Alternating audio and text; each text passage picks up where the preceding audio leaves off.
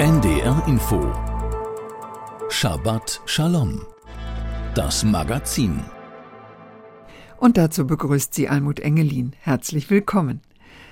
Mehrmals pro Woche pro-palästinensische Demonstrationen auf dem Campus, oft mit Parolen, die die Terroristen der Hamas als Widerstandskämpfer feiern, Drohungen, Beleidigungen oder sogar körperliche Angriffe gegen jüdische Studierende, die sich in einem Fall in einer Bibliothek verschanzen mussten, ein jüdischer Professor der berühmten Columbia University, der bekennt, nur mit Angst auf den Campus zu gehen, Chats, in denen antisemitische Sprüche geklopft werden. Die Liste der Vorfälle ist lang, die man in Berichten über amerikanische Universitäten derzeit lesen kann. Dutzende Studentengruppen der renommierten Harvard University gaben direkt nach dem Massaker der Hamas in Israel eine Erklärung ab, in der sie die israelische Regierung voll verantwortlich für die Gewalt machten, ohne den Terror der Hamas überhaupt zu erwähnen. Die Universitätsleitung reagierte darauf zunächst nicht, später unklar. Wegen der Vorgänge wurden die Präsidentinnen dreier Elite-Unis, nämlich Harvard, Massachusetts Institute of Technology, kurz MIT, und Penn, also University of Pennsylvania, zu einer Anhörung vor den US-Kongress geladen.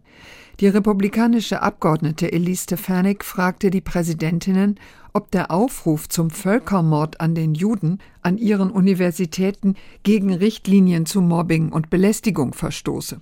Alle drei antworteten sinngemäß, das könne sein, sei aber abhängig vom Kontext. Der Videomitschnitt dieser Passage der Befragung ging viral. Millionen Menschen sahen ihn, die Empörung war riesig, die Präsidentin der University of Pennsylvania trat inzwischen zurück. Günter Jikeli ist Professor für jüdische Studien an der Indiana University Bloomington. Zu seinen Schwerpunkten gehört Antisemitismusforschung. Günter Jikeli, wie verbreitet sind Vorgänge in der Art, wie ich sie beschrieben habe, an US-amerikanischen Universitäten? Leider ist es weit verbreitet und sogar an unserer Universität, die relativ ruhig ist, die äh, im Midwest ist, wo die Leute eher relativ reserviert und freundlich sind. Aber auch hier gab es Vorfälle, dass jüdische Studierende beschimpft wurden, dass es sogar Bedrohungen gab, dass Veranstaltungen von jüdischen Studierenden, beispielsweise zur Erinnerung an die Geiseln, die immer noch im Gazastreifen sind, dass die gestört wurden. Also das gab es leider auch hier. Wir sind eine relativ große Uni, eine staatliche Uni mit knapp 50.000 Studierenden hier auf dem Campus wovon etwa 10 Prozent jüdische Studierende sind. Und die amerikanische Regierung hat ja sogar Maßnahmen ergriffen. Ich hörte, das Bildungsministerium habe irgendeine Untersuchung angeordnet? Ja, die Untersuchung geht dahingehend, dass untersucht wird, ob an bestimmten Universitäten Menschen diskriminiert werden aufgrund ihrer Herkunft. Und das ist seit den 60er Jahren verboten, beziehungsweise da können dann Gelder gestrichen werden, die vom Staat kommen. Und deswegen wird es untersucht. Und wenn das so ist, dann verlieren die Unis diese öffentlichen Mittel. Das heißt, da wird jetzt mindestens seit dem 7. Oktober an mindestens 30 Universitäten wird das jetzt untersucht, ob es da eine Diskriminierung gibt und zum großen Teil gegen jüdische Studierende, ob die sich dann nicht mehr sicher fühlen und ob die frei von Diskriminierung lernen können. Was hat sich denn verändert seit dem Rücktritt der Präsidentin der Pennsylvania University, Liz McGill, und dieser US-weiten Debatte um die Universitäten? Ja, an den Universitäten hat sich, glaube ich, bisher nicht so viel verändert. Also das wäre ja eine Einladung gewesen, jetzt auch für andere Universitäten Klarstellung zu beziehen und zu sagen, ja, wir tolerieren hier nicht den Aufruf zum Völkermord gegen Juden. Das stößt hier bei uns gegen unsere Regeln und privat. Also gestern hatte ich ein Gespräch auch mit unserer Uni-Präsidentin privat hat sie auch gesagt, dass sie das nicht toleriert und dass die Uni das nicht toleriert, aber es ist halt nicht öffentlich gesagt. Also solche Signale fehlen nach wie vor. Das ist leider so und davon geht halt auch eine Signalwirkung aus. Einmal für die jüdischen Studierenden, die sich da nicht gehört genug fühlen und dann natürlich auch für Leute, die solche Parolen schreiben oder schreien, wie From the River to the Sea, Palestine will be free, was ein Aufruf zum was zumindest so gedeutet werden kann als Aufruf zum Völkermord oder zumindest zur ethnischen Säuberung. Weil es sich auf den Jordan ja. und das Mittelmeer bezieht. Das heißt, wenn in dem Gebiet ein freies Palästina sein soll, bedeutet das, Israel soll nicht mehr existieren. Ja, ja, genau. Das halt da kein Platz mehr für Israel ist, dass die Leute sich da ermutigt fühlen, weiter solche Parolen zu schreien. Und was auch vielen nicht klar ist, das muss, glaube ich, erst noch die Auseinandersetzung in den nächsten Wochen vielleicht noch zeigen, dass dieser Aufruf und die Solidarität ja auch mit Hamas und Hamas als Widerstandsgruppe zu bezeichnen, dass das eine direkte Bedrohung für Jüdinnen und Juden weltweit ist. Denn die Hamas ist ja nicht verlegen darum, das öffentlich zu sagen, dass sie alle Juden töten will. Das hat sie jetzt letzte Woche nochmal ein Hamas-Vertreter auch so gesagt. Weltweit zur Ermordung von Juden aufgerufen. Und das betrifft selbstverständlich Juden dann auch hier in Bloomington, Indiana, sehr weit weg von Gaza und Israel. Aber das betrifft jüdische Studierende, jüdische Lehrende direkt. Und das kann halt nicht toleriert werden. Und das ist, glaube ich, etwas, was viele nicht verstehen oder nicht verstehen wollen, vielmehr. Aber es gibt natürlich auch positive Entwicklungen. Das heißt, jüdische Studierende kommen zusammen, sofern das möglich ist. Wir haben, wie ich eben erwähnt habe, sehr viele jüdische Studierende hier an der Uni und das ermöglicht ihnen beispielsweise ein großes Hanukkah-Fest zu feiern öffentlich, was sehr schön war. Oder auch andere Veranstaltungen zu machen.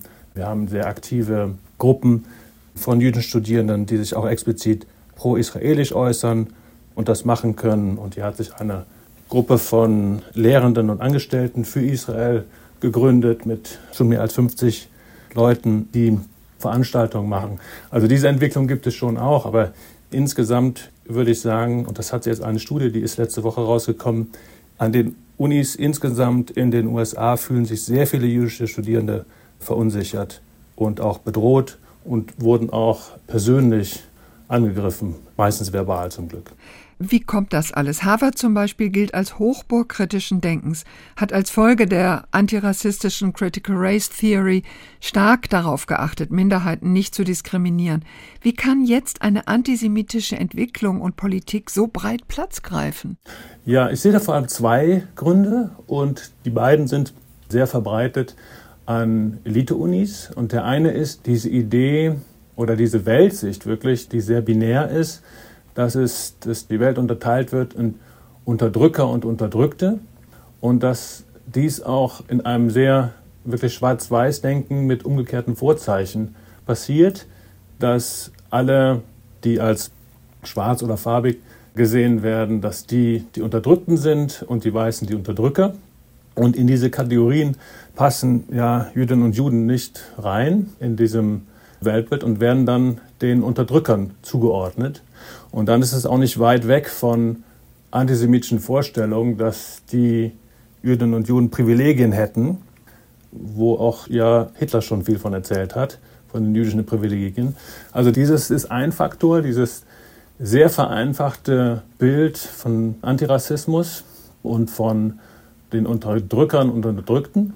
Und zum Zweiten haben Organisationen, die dem islamistischen Spektrum zuzuordnen sind, waren schon in den letzten Jahren sehr aktiv und wurden massiv gefördert. Und jetzt in den letzten Jahren kommen einige Zahlen auch zutage von der massiven Förderung oder Investition von Geldgebern aus Katar und anderen autoritären Ländern in gerade diese Elite-Unis. Also das sind nicht nur Millionen, das sind Milliarden. Da ist eine Zahl, wurde da genannt in dieser Anhörung vom Kongress von 1,5 bzw. 2,2 Milliarden in den letzten drei Jahren, die an Harvard geflossen sind aus dem Ausland, und zwar für die Nahoststudien dort, für den Fachbereich dort. Also da ist auch fraglich, was dann mit dem Geld genau gemacht wurde. Und ob das dann nicht Einfluss auf das hat, was da gelehrt wird. Richtig. Etliche andere Spender, namentlich jüdische ehemalige Studierende, haben ihre Spenden für betroffene Universitäten ja jetzt zurückgezogen. Da geht es auch teilweise um hunderte Millionen Dollar. Diese Auseinandersetzung um Antisemitismus an den Unis, das ist ja auch eine zwischen demokratischer Partei und Republikanern. Also Elise Stefanik zum Beispiel, mhm. die vor dem Kongressausschuss da die Präsidentin, die Unipräsidentin so erfolgreich gegrillt hat, die gehört ja zur Trump-Fraktion in der Republikanischen Partei. Können Sie das kurz sagen? Können Sie das sagen? Wie stark ist das eine Parteienauseinandersetzung? Ja, das ist leider so, dass die Politiker das vor allem nutzen für ihre Agenda, das heißt den politischen Gegner anzugreifen. Und an den Unis sind, ich glaube, da gab es mal Umfragen zu 98 Prozent oder so der Professorinnen und Professoren sind nicht freundlich gegenüber den Republikanern gesinnt. Und das wird dann auch ausgeschlachtet von den Republikanern und auch deswegen werden die Angriffe so hart gefahren. Das heißt, es ist gut, dass das Thema Antisemitismus dann öffentlich gemacht wird, aber die Motivation ist manchmal nicht die, die man sich wünscht, wirklich Antisemitismus zu bekämpfen und auf den Grund zu gehen, sondern eben parteipolitisch. Und das ist leider in beiden großen Parteien so, dass das Thema Antisemitismus parteipolitisch benutzt wird. Das heißt, es wird immer nur drauf geschaut, was sozusagen die gegnerische Seite, was es da an Antisemitismus gibt und nicht auch in dem eigenen Lager. Günter Jickeli, Sie haben vorige Woche auch an einer Online-Konferenz der deutschen Bildungsministerin Bettina Stark-Watzinger teilgenommen, auch mit jüdischen Studierenden und dem Präsidenten der Hochschulrektorenkonferenz. Was haben Sie von da mitgenommen? Dass die jüdischen Studierenden in Deutschland sich auch bedroht fühlen, sich oft nicht als Jüdinnen und Juden zu erkennen geben wollen, weil sie einfach Angst haben. Allerdings hat mich auch gefreut, dass die Ministerin das hoch ansetzt und das Thema ernst nimmt. Und der Reformbedarf auch bei der Lehrerausbildung wurde gesehen. Und da habe ich Hoffnung, dass da was Konkretes bei rumkommt. Aber das muss man jetzt sehen. Danke, Günther Jickeli von der Indiana University Bloomington. Sie haben sich als Musik mit einem jüdischen Bezug Jerusalem von Matisyahu gewünscht. Jerusalem, wenn ich dich vergesse, lass meine Zunge verdorren und meine rechte Hand vergessen, was sie tun soll, singt er frei übersetzt. Das Lied basiert auf einem biblischen Psalm. Weshalb haben Sie diesen Song gewählt? Ja, also erstmal mag ich gerne Reggae-Musik und zweitens, Jerusalem ist eine wunderbare Stadt und ich empfehle jedem, der da noch nicht war, einmal Jerusalem zu besuchen, wo man auch die lange 3000-jährige jüdische Geschichte wirklich spürt. Und das wird oft vergessen, denke ich, oder nicht so wahrgenommen von Nichtjuden wie mir, wie zentral Jerusalem und Israel auch ist für die meisten Jüdinnen und Juden, ähm, sowohl in religiöser Hinsicht, aber auch in dem Zugehörigkeitsgefühl.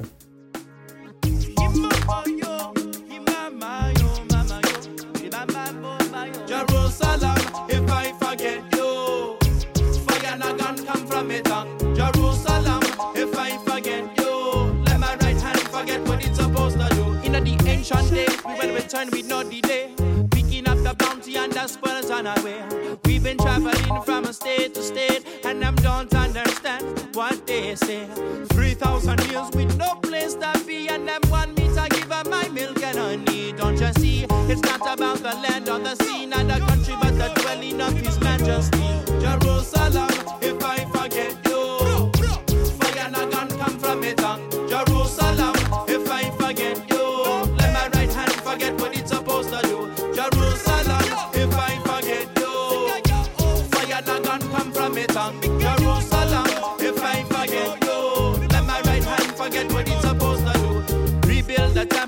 crown of glory. Years gone by, about 60. Uh, burned in the in the century. And I guess try to choke, but they couldn't choke me. But that night down, I will not fall asleep. And I'm come overseas, yes, they're trying to be free. Erase the demons out of our memory. Change your name and your identity. Of freedom, the truth, and a dark history. Why is everybody always chasing we? Cut off the roots of your family tree, don't you know? Not the way to be. Jerusalem, if I forget you.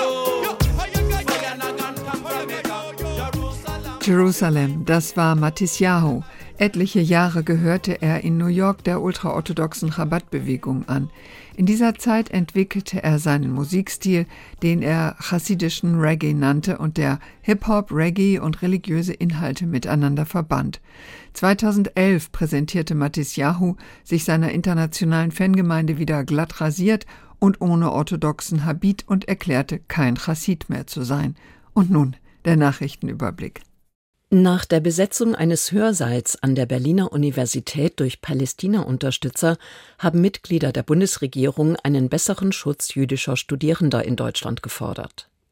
Bundesbildungsministerin Bettina Stark-Watzinger sagte der Welt am Sonntag, hier seien der Rechtsstaat und die Hochschulleitungen gefordert.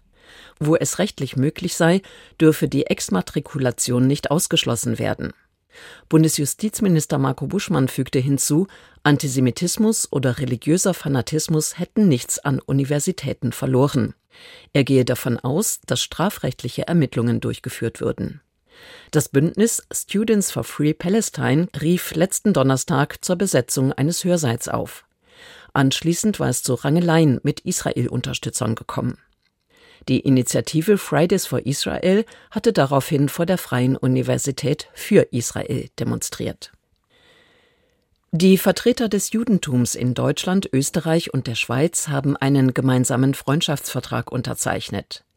Er soll die Zusammenarbeit, die grenzüberschreitende Koordinierung jüdischen Lebens und den Kampf gegen Antisemitismus stärken. Er untersagt Kontakte zu Parteien wie der AfD oder FPÖ. Die drei Dachverbände bekräftigten außerdem ihr Bekenntnis zum Staat Israel als Heimstätte des jüdischen Volkes. Künftig wollen sie auch ihre Mitwirkung in internationalen Gremien und Organisationen abstimmen, um gemeinsame strategische Ziele zur Gestaltung jüdischen Lebens in Europa zu realisieren. Mit einem Aufruf zu Zusammenhalt und Selbstbewusstsein ist der fünfte Gemeindetag des Zentralrats der Juden in Deutschland zu Ende gegangen. Wir lassen uns nicht unterkriegen, betonte Zentralratspräsident Josef Schuster zum Abschluss. Er wünschte den Teilnehmenden, dass sie den dort erlebten Geist des Zusammenhalts in ihren Gemeinden verbreiteten. Vertreter der Bundesregierung sicherten Jüdinnen und Juden Solidarität und konkrete Maßnahmen gegen Antisemitismus zu. Die Denkfabrik Shalom Aleikum wirbt dafür, den jüdisch-muslimischen Dialog fortzusetzen. In einer Handreichung plädiert sie für eine bundesweite Förderung entsprechender Initiativen. Der antisemitische Angriff der Hamas auf Israel und dessen Folgen stelle auch in Deutschland die Möglichkeit des jüdisch-muslimischen Dialogs massiv in Frage. Dazu gebe es aber keine Alternativen. In der Handreichung heißt es, verschiedene Zielgruppen müssten differenziert und die Dialogformate daran angepasst werden. Bildung und Internet spielten dabei eine wichtige Rolle. Die Denkfabrik Shalom Aleikum ist eine Forschungseinrichtung innerhalb des Zentralrats der Juden und wird mit Bundesmitteln gefördert. Nach den Antisemitismusvorfällen auf der Kunstausstellung Documenta 15 liegt nun ein Abschlussbericht mit 22 Empfehlungen vor. Sie betreffen die Führungsstruktur sowie Organisation von Ablauf und Aufbau. Ziel sei die Etablierung von wirkungsvollen Maßnahmen gegen Antisemitismus und andere Formen gruppenspezifischer Menschenfeindlichkeit bei vollständigem Schutz der Kunstfreiheit, heißt es in dem Bericht. Der Aufsichtsrat soll als Hauptgremium für die Überwachung der Documenta GmbH betont, aber zugleich verkleinert werden. Der Bund solle in dem Gremium stimmberechtigt beteiligt, aber kein Gesellschafter werden. Die Documenta 15 war von einem Antisemitismus-Eklat überschattet worden. Nach erneuten Antisemitismusvorwürfen gegen ein Mitglied der Findungskommission für die kommende Documenta war die gesamte Kommission zurückgetreten. Die Documenta gilt neben der Biennale in Venedig als wichtigste Ausstellung für Gegenwartskunst. Zwischen Israel und Deutschland soll es einen intensiveren Schüleraustausch geben. Ein entsprechendes Angebot habe die Kultusministerkonferenz dem israelischen Bildungsministerium unterbreitet, sagte Berlins Bildungssenatorin Katharina Günther Wünsch. Bereits 2024 sollen Schulklassen aus Israel in den Ferien nach Deutschland kommen, um vor dem Hintergrund des Nahostkonfliktes Begegnungen zwischen israelischen und deutschen Kindern und Jugendlichen zu schaffen. Die Schulen wiederum hätten so eine Möglichkeit, wichtige Integrationsarbeit zu leisten. Soweit die Meldungen. Und das war unsere Sendung Shabbat Shalom mit Almut Engelin am Mikrofon. Hören Sie nun die Auslegung des Wochenabschnitts der Tora der fünf Bücher Mose von Rabbiner Netanel Ohlhöft aus Berlin. Der Wochenabschnitt Vayigash, den wir an diesem Shabbat lesen werden, berichtet uns davon, wie der Konflikt zwischen Josef und seinen Brüdern nach über zwei Jahrzehnten zu Ende geht. Jehuda ergreift die Initiative, Josef offenbart sich und die lange zerstrittenen, zwischenzeitlich ganz voneinander entfremdeten Geschwister fallen sich liebevoll und versöhnt in die Arme. Die talmudischen Weisen haben getreu ihrem Prinzip Maaser Vot Siman Labanim in allen Ereignissen und biografischen Details aus dem Leben der Ureltern des jüdischen Volkes eine Antizipation späterer, ihre Nachkommen betreffender Entwicklungen erblickt. Wie wir aus den Büchern der Propheten wissen, ist es im späteren Verlauf der Geschichte tatsächlich so gekommen, dass die Stämme Israels und insbesondere die beiden Josef-Stämme Ephraim und Menashe auf der einen Seite und der Stamm Jehuda auf der anderen Seite sich gesellschaftlich, religiös und politisch auseinandergelebt haben. Dieser Konflikt, der in der Königszeit nicht selten auch kriegerische Ausmaße annahm, führt auf Umwegen letztlich zur Zerstörung des Nordreiches Israel mit seiner Hauptstadt Shomron, nämlich durch die Assyrer, und daraufhin auch zum Niedergang des Südreiches Jehuda mit seiner Hauptstadt Jerusalem.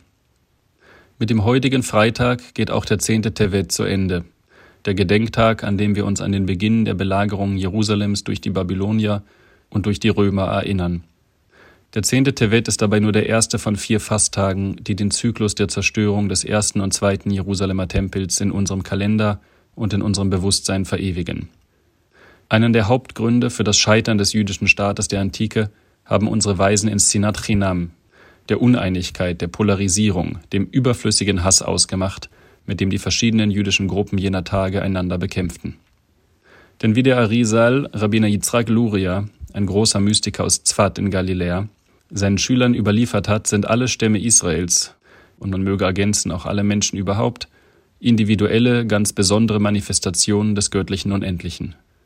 Nur gemeinsam spiegelt sich in ihnen das weiße Licht des Ewigen, Sondert man einen Aspekt des Ganzen ab, so bringt man eine künstliche Trennung zwischen die einander ergänzenden Geschöpfe, und so nimmt nicht nur der Einzelne, sondern auch die Gesamtheit Schaden. Denn in der Einheit, gerade auch der der Gegensätze, liegt Segen. Die Mefarshim, die Ausleger, sagen uns, dass unser Vater Jakob, als er vernahm, dass sein Sohn Josef abgesondert worden war von Klal Israel, von der Gesamtheit Israels, unmittelbar den Geist der Prophetie und die Weisheit der Torah verlor die sonst auf ihm zu ruhen pflegten. Vor dem gegenwärtigen Krieg war die israelische Gesellschaft und in ihrer Folge auch die jüdische Gemeinschaft weltweit in hohem Maß gespalten. Und obwohl das gegenwärtige Unglück dies ein wenig in Vergessenheit geraten lassen hat, ist auch die neu gewonnene Einheit brüchig. Denn äußere Bedrohung allein ist nicht genug, um echte Achdut, um echte Einheit zu stiften. Als Juden müssen wir uns aktiv anstrengen, allerlei Formen von Spaltung, Solidaritätsverlust und Misstrauen zu bekämpfen und denen überall da vorbeugen, wo wir sie antreffen. Darum müssen wir uns auch im Gespräch mit unseren Nächsten mit radikalen Äußerungen zurückhalten, gerade wenn wir vermuten, dass diese anderer Meinung als wir sein sollten. Doch müssen wir im gleichen Maße auch gewillt sein, einander mehr zu verzeihen, so jemand sich in vorschnelle oder unüberlegte Äußerungen versteigt. Ja, wir sollten davon absehen, die Einschätzungen unserer Mitmenschen zu rasch zu skandalisieren. Denn dies verstärkt bloß Trennung und Unmut, und weitet die Risse im jüdischen Volk. Josef hatte genug Gründe, seinen Brüdern nicht zu verzeihen und ihre vor ihm präsentierten Aussagen und Rechtfertigungen als bloße Schutzbehauptungen abzutun, ja, diese als negativ zu beurteilen und zu verwerfen. Und doch, so hören wir, richtete er sie lechav sechut, also auf eine gütige und harmoniebringende Weise. Seine Tränen und die seiner Brüder, die an jenem Tag den sandigen Boden Ägyptens benetzten, waren es, die aus der 70 Seelen starken Familie unseres Vaters Jakob ein lichtbringendes Priestervolk für die ganze Welt entstehen ließen. Und das bis zum heutigen Tag. Mögen wir deshalb wie Aaron Kohen werden, der stets bemüht war, Frieden zwischen seinen streitenden Mitmenschen zu stiften. Denn so haben es die Tanaiten bereits im Sifrei Bamidbar gelehrt, Gadol Shalom, Israel Ovdin Avodah Zara, Veshalom Benehem, Kivyachol Amar Makom Ein Satan Nogea beim Klal Uchlal. Groß ist der Frieden, denn sogar wenn das Volk Israel der schlimmsten Sünde, nämlich dem Götzendienst, nachgehen sollte, dabei aber zugleich untereinander Frieden bewahrt, so hat das Unheil keine Macht über das Volk. Shabbat Shalom.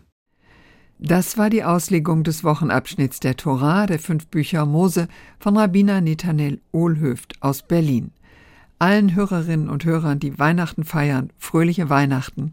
Zum Schluss hören Sie das Yasseh Shalom. Übersetzt lautet der Text der in seinen Himmelshöhen Frieden stiftet, stifte Frieden unter uns und in ganz Israel. Es singt Kantor Estrongo Nachama, begleitet vom Rias Kammerchor unter der Leitung von Uwe Gronostay.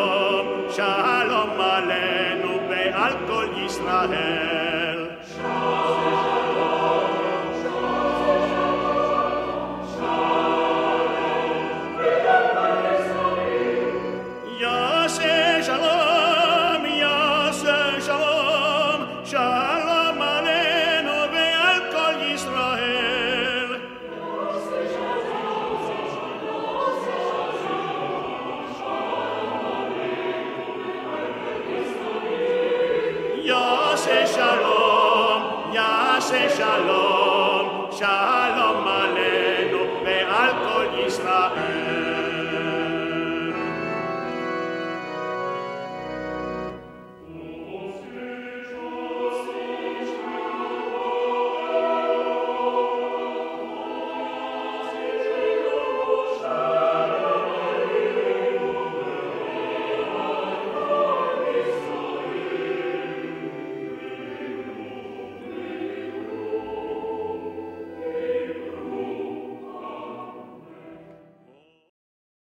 Shabbat Shalom, das Magazin aus dem jüdischen Leben. Jeden Freitag auf NDR Info.